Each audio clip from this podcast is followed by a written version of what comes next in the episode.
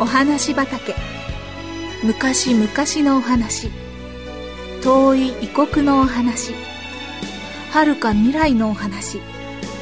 それからすぐお隣のお話。ほんのさっきのお話。今日はあなたに届けます。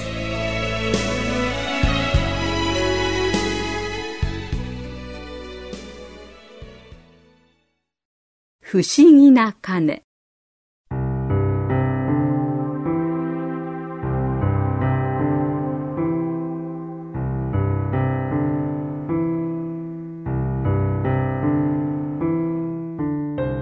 昔々遠い国のある町に大きな教会が建っていました。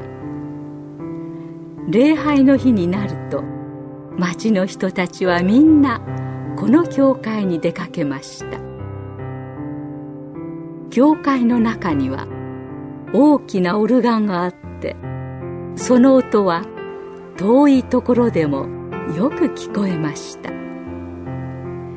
この教会の高い高い塔の中にクリスマスの鐘というのがありました。世界中で一番美しい音で鳴る鐘なのだそうですが誰もこの鐘の音を聞いたことがなかったのです。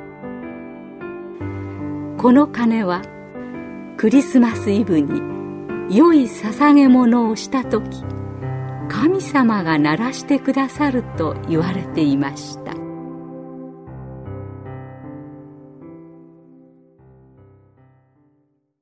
さてこの町からずっと離れたところに小さな村があってそこに二人の仲の良い兄弟が住んでいました。お兄ちゃんの名前はペドロ。弟の名前はアントニオと言いました。ねえおじいちゃんどんな教会なの？それはそれは大きな教会でね。礼拝の日にはたくさんの人たちがやってくるし大きなオルガンに合わせて賛美歌を歌うときなんぞ、もう胸がワクワクしてな。おじいちゃん、僕も行ってみたいよ。ねお兄ちゃんそうだな、アントニオ。行ってみたいな。ねおじいちゃん行ってもいい？もっと大きくなってからじゃ。二人はおじいさんからこの大きな教会の話を聞くたびに、一度でいいから、その教会に、それもクリスマスイブの礼拝に出てみたくてたまりませんでした。その年もクリスマスイブがやってきました。おじいさんに黙っていくのは良くないと思いましたが、ペドロとアントニオは思い切っておじいさんに内緒で出かけることにしたんです。その日は雪が降っていて、とっても寒い日でした。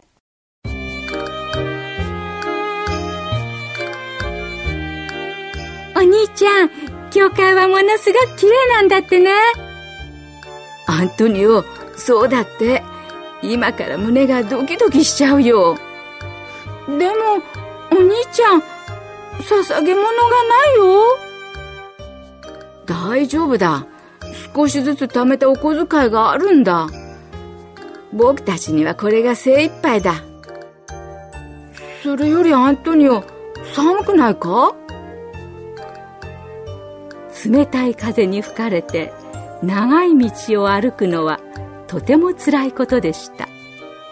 二人は手をしっかりつないで一生懸命に歩きました。やがて街の明かりが見えてもうじき町の門です。その時二人は雪道の上に何か黒いものがあるのに気がつきました。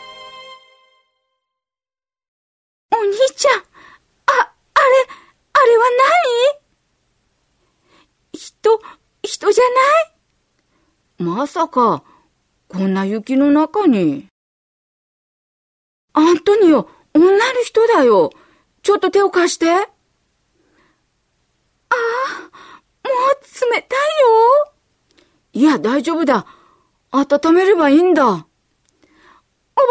んおばさんおばさん、眠っちゃダメだ。おばさんて起きてよペドロもアントニオも一生懸命になっておばさんの体をゆすったりさすったりしました。お兄ちゃん、教会の礼拝がもう始まるよ。うん、わかってる。ペドロはしばらく考えていましたが、やっと弟に言いました。アントニオ、お前、一人で教会に行ってくれないか？この人置いてくわけにいかないよ。なんとか目を覚まさせて、僕のポケットのパンを食べさせようと思うんだ。やだよ僕一人だけで行くのやだそんなこと言ってたら、二人ともクリスマスイブの礼拝に出られないじゃないか。ペドロはポケットの中から銀貨を取り出して、アントニオ、これを持っていくんだ。教会の祭壇のところに、誰にも見られないように、そーっとこれを置くんだよ。これは僕たちの捧げ物なんだ。さあ、早く行っといて。戻ってくるとき、誰か連れてきておくれ。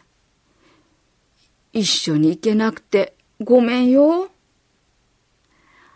アントニオはうなずいて、一人で教会の方に急いで歩き出しました。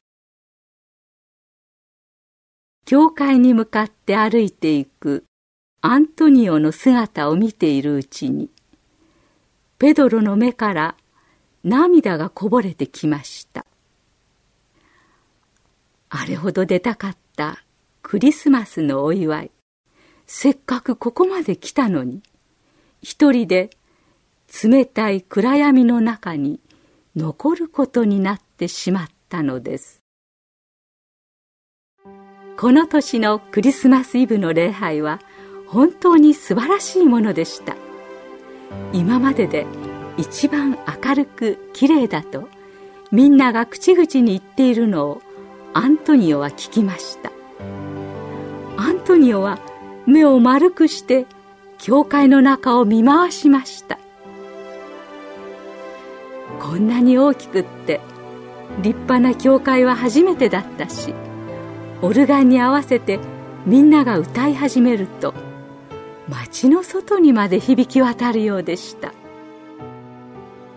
牧師さんのお話が終わると大勢の人たちが祭壇の前に列を作りました。捧げ物をするためです。お金持ちは素晴らしい宝石を持っていきました。また黄金をカゴにいっぱい持ってきた人もありました。小説家は自分の書いた本を捧げました。王様は自分の冠を取って捧げました。そうすればクリスマスの鐘を鳴らすことができると考えたからです。他の人たちもこれまでになかった立派な捧げ物を見てきっと鐘は鳴るに違いない。と思いました。でも聞こえるのは冷たい風の音だけでした。今年もまたあの鐘は鳴らなかった。みんなが心の中で思っていました。捧げ物の行列が終わって聖歌隊が最後の賛美歌を歌い始めた時です。オルガンを弾いていた人が手を止めました。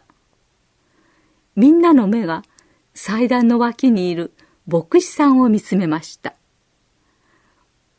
牧師さんは手を挙げて「静かに」という合図をしました。教会の中は誰もいないかのように静かになりました。かすかに。本当にかすかに。けれどもはっきりと高い高い塔の上から鐘の音が響いてきました。鐘の音はだんだんと大きく美しく遠くまで響いていきました。